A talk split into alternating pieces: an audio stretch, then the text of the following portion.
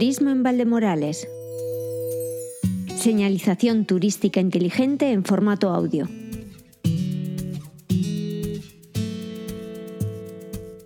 Comenzamos nuestro paseo por Valdemorales en la iglesia de San Andrés, una iglesia del siglo XVII que es considerada de estilo barroco.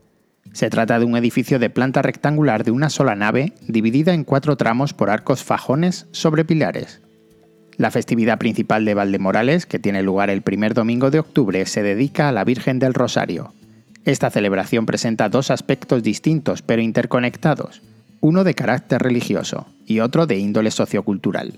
La parte religiosa honra a la patrona, la Virgen del Rosario, mientras que la vertiente sociocultural se destaca por su rica tradición repostera, donde se exhiben diversos dulces típicos hechos a mano y que solo están disponibles el primer domingo de octubre a las 5 de la tarde. El piñonate es uno de los dulces típicos de Valdemorales. Se elabora con harina, aceite y huevos, y principalmente la miel. con esa masa Mm, de harina, huevo y aceite se hace unas tortillas que se fríen y luego después se hace un almíbar con la miel y se miela y ya está hecho el piñonate. Es sencillo y rápido de hacer. En la festividad de Nuestra Señora del Rosario se lleva a cabo una subasta en la que los fondos recaudados se dirigen a apoyar las necesidades económicas de la iglesia y cubrir sus gastos anuales. Un, otro dulce típico es el brazo gitano, que aquí en Valdemorales se llama manga gitana. Generalmente en, otros sitios es de crema, de chocolate, pero aquí es de almendra, una, masa que se hace también con azúcar, huevo y, y almendra. Se masa todo bien y se echa de relleno en el bizcocho que se hace de, manga gitana, que es un, bizcocho que se hace eh, tipo plancha en el, en el horno y una vez que sale se rellena todo con esa pasta y se envuelve y se queda como un brazo enrollado.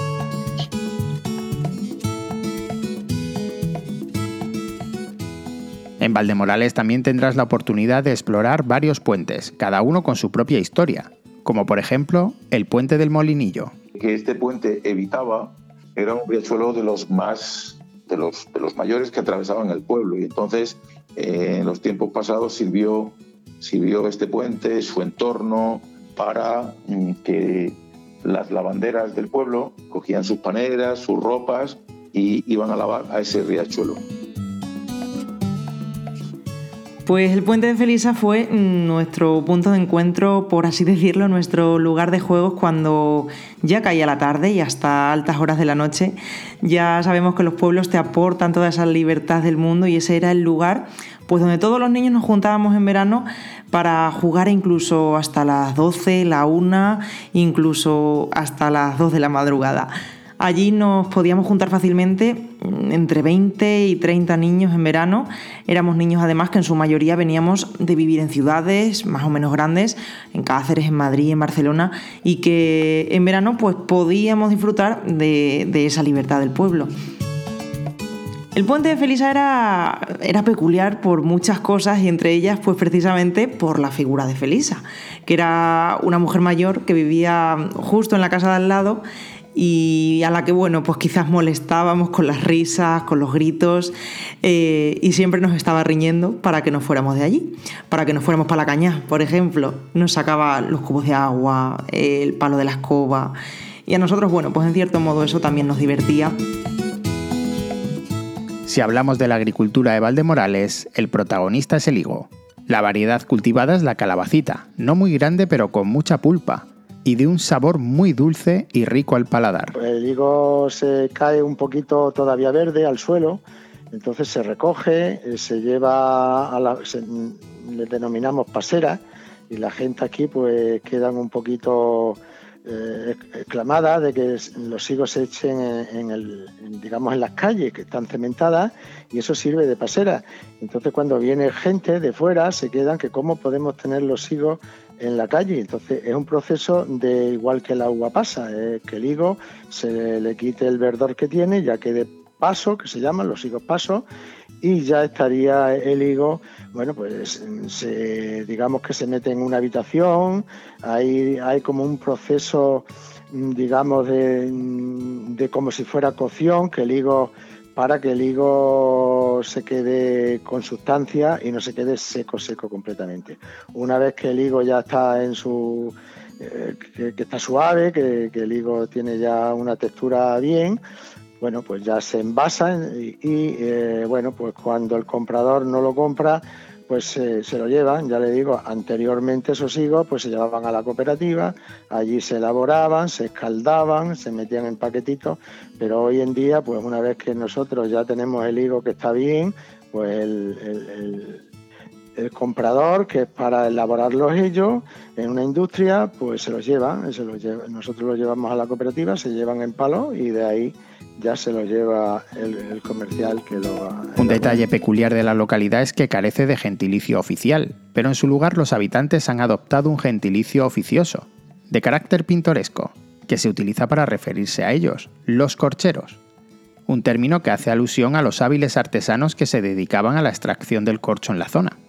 Aquí hay un apodo que es cacereño y mm, viene de la primera persona del municipio que nació fuera del municipio, es decir, fue la primera persona que nació en Cáceres, en el hospital de Cáceres, y entonces se le puso el cacereño.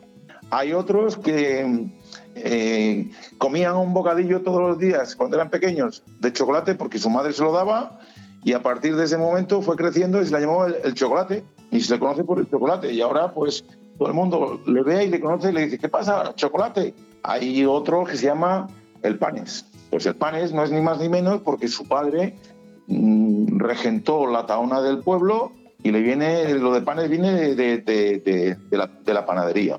Y hay otros muchos, hay otros muchos como el chulo, pues el culón, lechera, bonanza, que viene de un parecido de un parecido al de la famosa serie Bonanza. Y el apodo no, no, es, no, es, no es nada peyorativo, es, es un fenómeno cultural eh, y, que se da y que se acepta y que mm, se vive.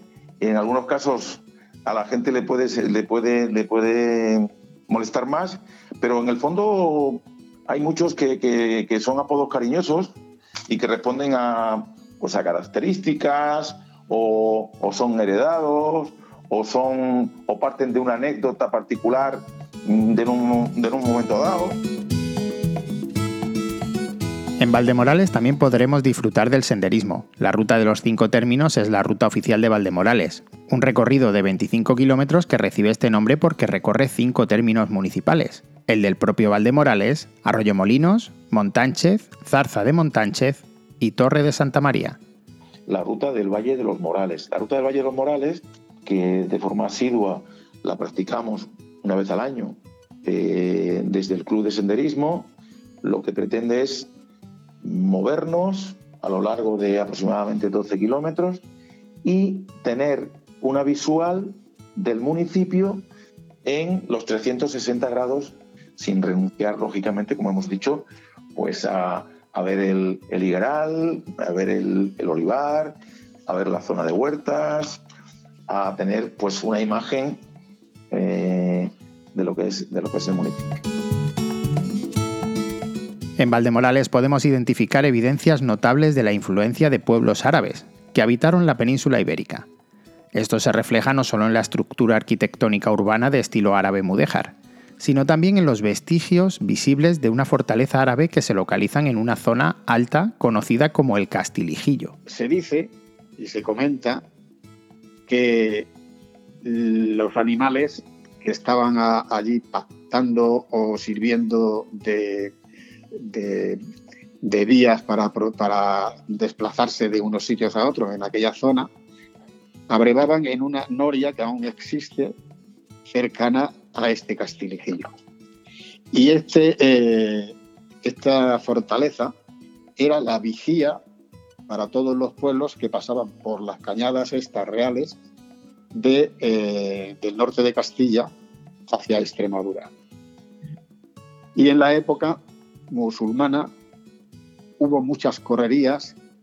Unas veces estuvo en poder de los cristianos y otra vez en poder de los, de los árabes y había mucha mucha contienda para ver quién era el que más podía permanecer en este lugar de vigía, que era lógicamente un lugar fantástico para poder controlar los movimientos de la población entonces.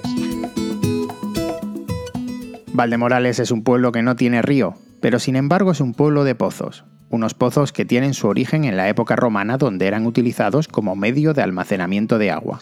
No olvidemos que esto es un valle, es un valle que está súper súper súper bien regado porque el, agua se manifiesta en muchos sitios y entonces el agua nos está sirviendo para regar las huertas, para abrevar o dar de abrevadero a, los, a los animales.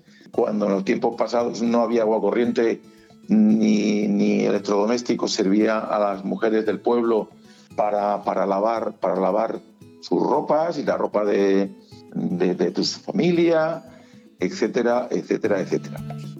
Os invitamos a disfrutar de la ruta de los pozos de Valdemorales. Para ello puedes descargar la aplicación gratuita Radio Viajera. Tenemos el pozo ancho, tenemos el pocito. El pocito, os voy a decir que es un es, tal vez el pozo más bello, más coqueto, accesible con la mano al agua y con unas aguas muy azules, muy, muy azules. Y este pozo muestra, muestra al visitante agua, agua muy, muy, muy fresca. ¿no? Tenemos otros, como es el barrio de los Limones, el Pozo Nuevo, que es el Pozo Nuevo le viene porque ha sido el último pozo que se incorporó a la red de pozos del, municipio. Y este pozo tiene la particularidad de que sus aguas sirvieron para hacer gaseosa. Tenemos el pozo del Pilar. Hay un pozo blanco que está al lado del colegio. Está la fuente. Está el pozanco. Y así, etcétera, etcétera.